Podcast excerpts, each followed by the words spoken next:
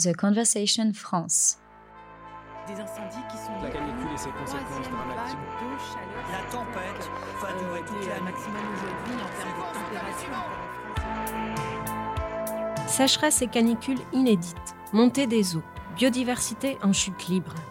Partout dans le monde, les effets de la crise climatique se font sentir de plus en plus intensément. Face à ce constat, documenté par les scientifiques dans les fameux rapports du GIEC, certains vivent dans la crainte qu'un point de non-retour soit atteint. Et si au-delà des chiffres et des situations effrayantes, on s'intéressait aux initiatives qui portent leurs fruits? C'est l'objet de cette série de podcasts réalisée en partenariat avec l'Institut des hautes études pour la science et la technologie.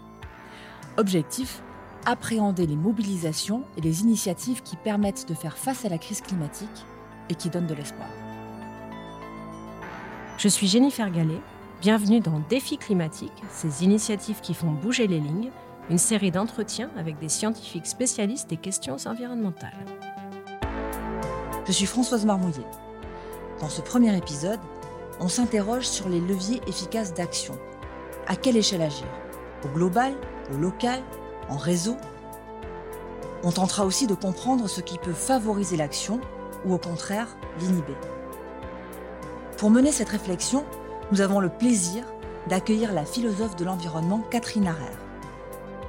Catherine Larère est professeure émérite à l'université Paris Panthéon-Sorbonne. Précurseuse en France de la philosophie environnementale, elle a écrit plusieurs ouvrages dans ce domaine, dont un certain nombre avec son mari, l'agronome et sociologue Raphaël Larère. Leur dernier livre, Le pire n'est pas certain, a été publié en septembre 2020 aux éditions Premier Parallèle. Catherine Larère, bonjour. Bonjour. Merci d'avoir accepté notre invitation. Pourquoi, face à l'urgence climatique que plus personne aujourd'hui ne peut ignorer, pourquoi est-ce qu'on a ce sentiment que les réactions ne sont pas du tout à la hauteur des enjeux?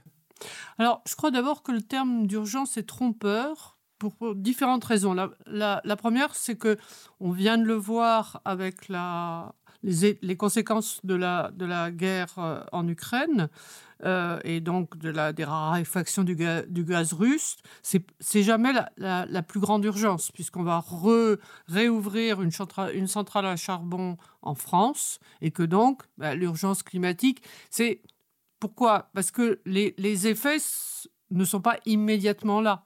Tandis que le manque de gaz euh, pour, la, pour chauffer cet hiver, il est immédiatement là. Donc le terme d'urgence est trompeur et il fait oublier que en matière euh, de changement climatique et puis dans les autres euh, domaines environnementaux, il ne s'agit pas uniquement d'agir vite, il faut prendre des mesures pour longtemps. Et de ce point de vue-là, le terme d'urgence ne dit pas ça du tout. La deuxième chose que je peux répondre à votre question, c'est que l'impression d'impuissance, elle est particulièrement vraie si on se situe à un niveau global et à un niveau quantitatif. Bon, si on prend les chiffres, les chiffres d'émissions de, gaz à effet de serre, par exemple, on, va voir que euh, malgré les, les, les, les COP, les conférences des partis qui se réunissent euh, tous les ans pour réactualiser les accords, pour, euh, pour voir les mesures, malgré les rapports du GIEC, etc., eh, eh bien, là, non seulement la, les quantités d'émissions ne, baissent pas, mais elles auraient plutôt tendance à augmenter. Donc, au niveau global, et si on s'en tient à des chiffres, il y a de quoi être vraiment vraiment déprimé. Alors que si on se situe à une autre échelle, et si on, regarde à des échelles moins globales, alors ça ne veut pas dire des micro-échelles, ça peut être au niveau d'une région, au niveau d'un pays, au niveau d'un ensemble de pays ou à un niveau plus petit, il y a des choses qui se font et c'est pas, on n'a pas l'impression d'une impuissance totale. Il y a peut-être aussi eu des réticences liées aux coûts sociaux de certaines mesures. On a pu le voir avec l'épisode des Gilets jaunes. D'où l'importance peut-être d'articuler euh, les mesures écologiques avec un aspect démocratique. L'aspect démocratique et social, parce qu'il y a une idée reçue suivant laquelle on saurait ce qu'il y a à faire. Bon, il y a les rapports du GIEC, il y a les rapports de, de l'équivalent du GIEC pour la biodiversité, qui est l'IPBES, etc. On se dit, bon, il y a un plan clair et ça manque de volonté pour, euh, pour euh, l'appliquer, comme s'il fallait euh, insuffler une énergie de volonté. Ce qu'il faut voir aussi, c'est qu'il y a un certain nombre de, groupes sociaux qui n'ont pas du tout intérêt à ce qu'on prenne des mesures euh, euh, pour faire face au changement climatique, bon, toutes, les, toutes les majors pétrolières et, et, quantité d'autres liées, et que donc le, problème, c'est aussi un problème d'inégalité sociale, et qu'une des grandes raisons, peut-être la principale raison de la, du peu d'action, parce que c'est vrai que les, les gouvernements agissent peu et agissent moins qui ne, ne promettent d'agir, c'est lié à des inégalités sociales et à la, à la présence d'intérêts qui, qui pèsent d'un poids très fort. Et de ce point de vue-là, effectivement, c'est une question de démocratie. Alors, qu'est-ce qu'il faut penser du coup de, par exemple, de cette idée de planification écologique dont on a beaucoup entendu parler pendant la campagne présidentielle? Euh, Voilà, qu'est-ce que vous en pensez vous au regard de ce que vous venez de, nous expliquer? Alors, si vous voulez, si on, si on est dans une dualité plan-marché, Hein. Euh, ce, ce, que montre, ça fait quand même 50 ans hein, qu'on est au courant, que, si on se réfère au rapport Meadows, donc on sait qu'on ne peut pas continuer sans rien faire. Euh, si on attend que ça se régule par le marché, ça ne se régulera pas par le marché. Donc si on considère que la planification, c'est ce qui permet de, contrôler les, insuffisances ou les erreurs de marché, ben, vaut mieux la planification que la régulation, que la régulation par le seul marché, hein, par, le, free market.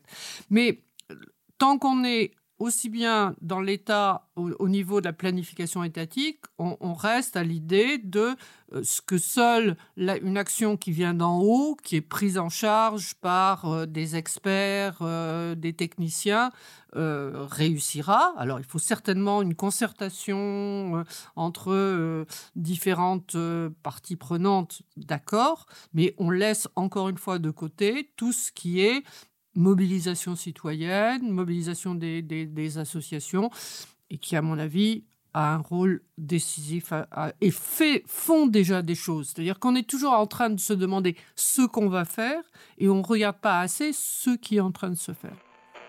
En Espagne, Alors justement, on en vient un peu à la question du coup des échelles d'action.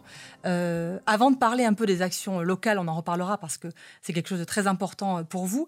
Euh, si on reste à l'échelle de l'État ou à l'échelle globale, est-ce que ce sont des échelles d'action efficaces, puisqu'on est quand même face à un enjeu global. Hein. L'écologie, ça concerne toute la planète, les dégradations à l'environnement concernent toute la planète.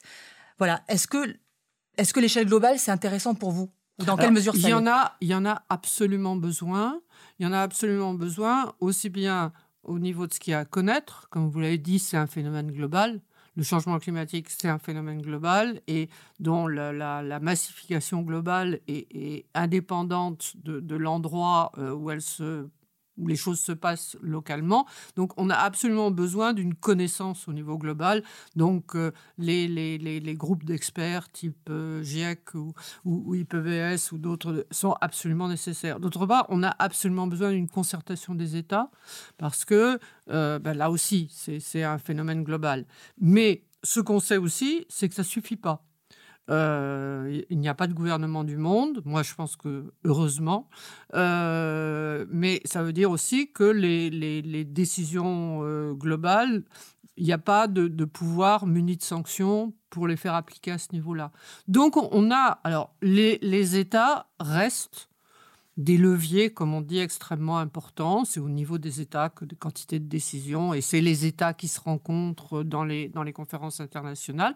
Donc, on a aussi besoin des États, mais bon, ce qu'on vient de voir, c'est que les États, ils n'agissent pas énormément, et donc ils ont besoin qu'il y ait des pressions sur eux ou qu'il y ait euh, des initiatives indépendamment d'eux. Donc, on ne peut pas s'en remettre uniquement aux seuls États. On en a besoin, mais ça suffit pas. Alors justement, ça me permet de, vous faire écouter euh, un, extrait. Euh, on, vient de parler un petit peu de gouvernance globale, euh, donc on pense tout de suite à l'ONU. Et on a donc cette militante écologiste Greta Thunberg qui a fait ce discours dont on a beaucoup parlé devant l'ONU, au sommet de l'ONU contre le réchauffement climatique, hein, le 23 septembre 2019. cette jeune militante suédoise, elle s'en prend aux dirigeants de la planète pour leur inaction. On l'écoute. This is all wrong. I shouldn't be up here. I should be back in school on the other side of the ocean. Yet you all come to us young people for hope. How dare you? You have stolen my dreams and my childhood with your empty words, and yet I'm one of the lucky ones. People are suffering, people are dying, entire ecosystems are collapsing. We are in the beginning of a mass extinction, and all you can talk about is money and fairy tales of eternal economic growth. How dare you! Cette phrase est devenue mythique. hein. Elle les interpelle en leur disant en substance Comment osez-vous ne rien faire? Qu'est-ce que ça vous inspire, cette intervention? Mais D'abord, une évidente conviction. Et euh, dans une euh, situation politique, on a tendance à parler d'efficacité, de rationalité, d'intérêt. Il, y a- une dimension émotionnelle et, de conviction qui est, extrêmement forte. Il y a aussi la référence à la Jung, hein, aux, jeunes, aux gens jeunes. Et effectivement, il y, a, un phénomène de génération. Moi, je suis, frappé à quel point les questions climatiques font intervenir comme j'en avais pas souvenir avant de questions de génération. Et puis, il y a cette façon aussi de euh, nous, we the people, enfin, nous sommes les gens, nous sommes le peuple, et nous vous parlons à vous, dirigeants qui ne comprenez rien. Quoi. Donc, c'est un discours fort. Je voudrais qu'on revienne aux, échelles d'action. On a parlé de l'échelle d'action euh, globale. On a vu ce que vous en pensiez. Euh, vous, vous prenez, vous prenez l'échelon local d'action plutôt que le global. Vous dites dans votre livre, en adoptant une conception globale, on perd tout autant en capacité de compréhension qu'en capacité d'agir. Est-ce que vous pouvez nous expliquer ça? Alors, premièrement, je, distingue le global et le local, mais je n'oppose pas le global et le local. Donc, il y a une importance du global qu'on ne remet pas en question, mais je dirais cette importance, c'est dans lancer l'alerte. Qu'est-ce que nous apprend le GIEC, l'IBES Qu'est-ce que nous apprennent les, les- les conférences? C'est la gravité de la situation et de quoi dire la gravité de la situation et de quoi alerter les scientifiques alertent les gouvernements, les, les gouvernements seraient censés alerter les, les- les- leurs citoyens. Donc, de ce point de vue-là, c'est essentiel. Mais en même temps, cette connaissance globale est une connaissance des dangers, beaucoup plus qu'une connaissance des solutions, parce que les- Bon, ben, si on sait qu'il y a une augmentation de tant de pourcents d'émissions des gaz à effet de serre, ben, ça ne me donne pas les moyens de savoir qui doit Hein, la, la, la, la- maxime ou le principe euh, qui a été celui des COP dès le début, hein, les responsabilités communes mais différenciées. Bon, commune, c'est ce que dit l'alerte. Différenciée, c'est une question politique. Et ça, ça ne peut pas se décider au niveau global. Donc, il y a une nécessité de connaissances positives et dans la diversité des situations à des échelles inférieures. D'autre part, bon, il n'y a pas de gouvernement du monde, il n'y a pas de puissance de sanction, et donc euh, les décisions qui sont prises, quand il y en a, il faut qu'elles puissent être relayées à des niveaux où il y a des possibilités de sanctions. Donc, je dirais pas, il ne faut pas opposer le global et le local, il faut arriver à localiser le global, c'est-à-dire faire apparaître les enjeux globaux à- à- à des échelles plus locales. La moitié du territoire européen risque euh, cet été un état euh, de sécheresse. Alors, parmi les exemples d'échelle locale, vous allez peut-être nous en citer quelques-unes, mais il y en a qui sont, euh, disons, les GIEC locaux. C'est-à-dire que dans certaines parties du monde, ça s'est passé à New York, ça se passe en Nouvelle-Aquitaine, on a des groupes d'experts qui analysent la situation localement et qui proposent des solutions. On va écouter Hervé Letreux, qui est climatologue, qui préside euh, le comité Acclimatera, comité qui a donc analysé localement en Nouvelle-Aquitaine les effets euh, de, la dégradation de l'environnement. On l'écoute. L'échelle des, territoires, comme on dit, l'échelle des, régions est une échelle fondamentale pour l'étude du système climatique parce que c'est l'échelle où se font beaucoup de choses. Quand on pense aux, aux émissions de gaz à effet de serre, on pense au, au logement, on pense euh, au, dév- au déplacement, on pense à l'agriculture. C'est là que toute l'adaptation au changement climatique peut se faire, peut se concevoir. Ce qui est important par rapport au, changement climatique euh, aujourd'hui, c'est de passer donc à une phase de, de solution. Cette phase de solution, elle s'articule nécessairement avec une vision de la complexité euh, des, euh, des situations dans lesquelles on se trouve. Est-ce que vous partagez le point de vue d'Hervé Letreux oui, le mot important, c'est complexité, bien évidemment. Hein. On n'est pas. Qu'est-ce que ça veut dire complexité Ça veut dire qu'on n'est pas dans des situations linéaires, on n'est pas dans des situations où il peut y avoir une réversibilité des causes et des effets. Donc, on est dans des situations où chaque à différents niveaux et spécifiques et donc demande une étude spécifique. On, dit le, le, niveau de la mer va monter euh, de, de, je sais pas, mettons 3 mètres, peu importe, ou 10 mètres. Il montera euh, quelque part de 15 mètres et ailleurs, il ne montera pas. Donc tout ça, on ne peut absolument pas, on parlait de planification, on peut absolument pas le planifier au niveau mondial certainement pas, mais même pas au niveau, au niveau des États. Donc euh, c'est essentiel de se mettre à un niveau où on peut connaître, et puis qui est aussi le niveau où les gens agissent, où ils sont concernés, et où, bon, ce dont on parlait de Hervé Le hein, on dit toujours euh, réduction, adaptation, et, plus la réduction est difficile, plus l'adaptation est, nécessaire. Mais l'adaptation, c'est vraiment l'affaire des gens. Et donc, il y a un, chercheur espagnol euh, dont vous parlez dans votre livre, hein, qui travaille à un, un recensement de ces actions locales qui sont, qui sont porteuses d'espoir, qui, qui, sont importantes voilà, alors euh, Joanne Martinez-Allier est un, économiste, mais un économiste écologique, donc qui resitue euh, l'économie dans un, cadre euh, écologique plus, global et qui a réuni une équipe à l'Université libre de Barcelone et, qui fait une étude qui est d'ailleurs très, très financée par des, fonds européens, où il recense dans le monde entier ce qu'il appelle les conflits redistributifs, c'est-à-dire tous les endroits où des, des gens localement se battent pour maintenir leur milieu de vie. Alors ça peut être des tas de choses. Ça peut être, par exemple en Amérique du Sud, c'est beaucoup autour d'affaires d'eau parce qu'il y a, y, a du manque d'eau, que la montée de l'extractivisme est très consommatrice d'eau et que les gens en sont privés, et que en plus l'eau est privatisée. Donc il y a énormément de conflits sur l'eau, mais il peut y en avoir d'autres. Si on prend Notre-Dame-des-Landes, on peut penser que c'est un de ces conflits. Donc, il y en a. Il, suffit d'aller sur Internet à, Environmental Justice Atlas et on verra que il y a sur les forêts, mais ça peut être aussi des conflits de travail. Les gens se, mobilisent non pas pour euh, l'avenir lointain, mais pour préserver leur milieu de vie, pour continuer à vivre bien. Alors voilà, vous, ce qui vous intéresse, c'est vraiment la mobilisation, l'action citoyenne, l'action des gens.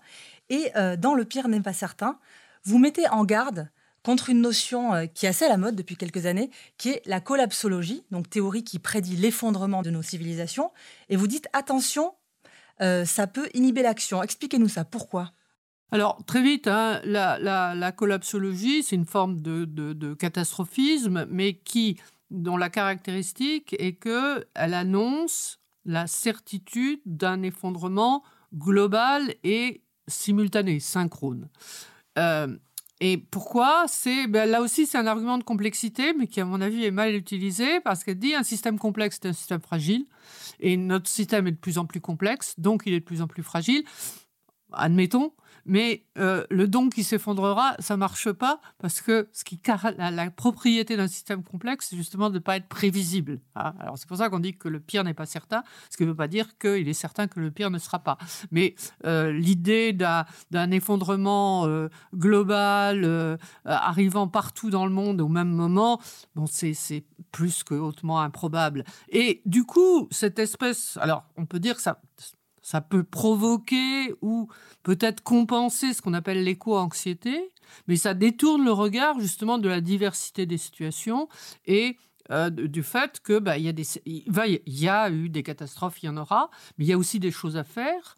Et se préparer à un effondrement global, c'est pas se donner les moyens de répondre à des situations qui sont par définition toujours locales. Alors certains, quand même, parmi ces collapsologues, prônent l'entraide. Enfin, y a pas, ils disent pas ça va s'effondrer, tout s'arrête. Il y a quand même des choses qui sont proposées. Tout à fait. Alors ce qu'ils disent, et bon, euh, Pablo Servigne et, ceux qui travaillent avec lui, et je pense qu'ils ont raison, ils disent faut pas croire que des situations catastrophiques, ça produit nécessairement un, un, sauf qui peut, une guerre de tous contre tous. Au contraire, ça développe des relations d'entraide. Et ça, je pense que c'est tout à fait juste. Simplement, pour eux, c'est une entraide privée. C'est-à-dire ce qu'ils laissent de côté, c'est les, recours politiques. Et comme ils, mettent l'accent sur ces entraides privées, ils laisse de côté le recours à l'État. Or, s'il y a une chose qu'on a pu voir, par exemple, pendant la pandémie, c'est que on a besoin de l'État. Alors, ça ne veut pas dire que l'État est bien, qu'il fait ce qu'on lui demande de faire, mais euh, on a besoin d'hôpitaux, on a besoin d'un certain nombre d'institutions qui n'existent qu'au niveau étatique.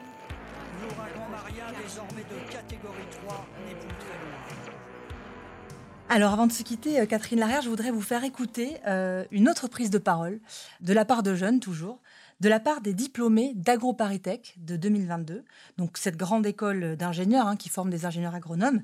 Et alors, lors de cette remise de diplôme, il y a eu un discours très critique qui a été tenu, euh, qui a appelé les étudiants, les diplômés, à déserter euh, l'agro-industrie. Nous ne croyons pas que nous avons besoin de toutes les agricultures. Nous voyons plutôt que l'agro-industrie mène une guerre aux vivants et à la paysannerie partout sur Terre. Nous ne voyons pas les sciences et techniques comme neutres et apolitiques. Nous pensons que l'innovation technologique ou les start-up ne sauveront rien d'autre que le capitalisme. Nous ne croyons ni au développement durable, ni à la croissance verte, ni à la transition écologique, une expression qui sous-entend que la société pourra devenir soutenable sans qu'on se débarrasse de l'ordre social dominant. Alors Catherine Larrière, je voulais vous entendre sur ces deux notions, hein, sur, euh, euh, sur euh, la perception des sciences par cette étudiante. Elle dit ces sciences qui ne sont qui ne sont ni neutres ni apolitiques, et puis aussi sur l'idée de est-ce qu'on peut sortir de la crise actuelle sans mettre un petit coup de pied dans la fourmilière de l'ordre social actuel? Alors une science ni neutre ni apolitique, je pense que c'est vrai, d'abord parce que les sciences font partie de la société et que rien dans la société n'est complètement neutre, qu'elles sont liées à tout un tas d'intérêts. Et puis aussi parce qu'on n'est on n'est pas du tout dans la situation où on était en Europe au début du XVIIe ou, ou même jusqu'au XVIIIe siècle, dans une situation qu'on décrirait maintenant comme de sous-développement technologique et où toute nouveauté était bonne à prendre. Maintenant, nous n'en sommes pas là nous avons des, des, développements inutiles et la question c'est de savoir bien choisir et pour ça eh bien, il y a des jugements de valeur et des décisions politiques à, prendre. Et puis il y a aussi ces personnes qui peuvent penser que la science trouvera toujours une solution face à la dégradation de l'environnement et qui se disent finalement ne soyons pas trop, ne soyons pas si inquiets que ça parce que euh, eh bien on va progresser, progresser et on trouvera des solutions malgré le fait que l'environnement se dégrade. C'est un danger ça aussi. Cette ah oui, oui, oui, d'autant plus qu'il est il est extraordinairement solide, hein, ce qu'on peut appeler le technosolutionnisme, c'est-à-dire l'idée on arrivera toujours à trouver une, solution. Alors certains vous diront elle est déjà là, par exemple, c'est le nucléaire, ou d'autres vont dire oh ben, d'ici euh, que les températures montent, on aura sûrement trouvé quelque chose. Alors que pour moi, la, la démonstration me semblait être faite que aucune solution ne peut être purement technique parce que toute solution technique a des effets secondaires et que donc elle, repousse le problème, mais elle, ne le résout pas. Alors c'est là-dessus qu'on pourrait revenir à la, à la, question de la transition. Moi, ce qui me frappe dans ces questions environnementales, c'est la rapidité de la dépréciation des mots. Hein. Développement durable, bon, on n'avait que le développement durable à, à bouche, puis on s'est rendu compte que le développement durable, ça voulait dire polluant moins pour pouvoir polluer plus longtemps, ce qui n'est pas forcément la bonne solution. Donc on a apporté la, notion de transition écologique, moi à laquelle je, tiens encore un peu parce que ça montre qu'il faut changer de système. Mais on s'est mis à avoir une, une explication étroitement technique de la transition, c'est-à-dire qu'on réduit la transition écologique à la transition énergétique. Et à la limite, bah, il suffit de passer des, voitures à, essence aux, voitures électriques, bon, ce qui, ce qui résout rien. Et donc, du coup, ça dévalorise le mot de transition qui pourtant voulait dire ce que, ce que, ce que dit l'étudiante de l'agro, que on, il ne suffit pas de, de, changer les moyens techniques, il faut remettre en cause l'ordre social. Alors comment, comment se débarrasser du capitalisme? Ça, c'est une question qui demanderait beaucoup de podcasts. merci beaucoup, euh, merci Catherine Arrière pour cet entretien. Et puis, euh, on se retrouve pour un deuxième épisode avec Judith Rochefeld sur les questions de justice climatique. Merci. Merci. Des incendies qui sont la canicule et ses conséquences dramatiques. L'ouragan Maria, désormais de catégorie 3, n'est plus très loin.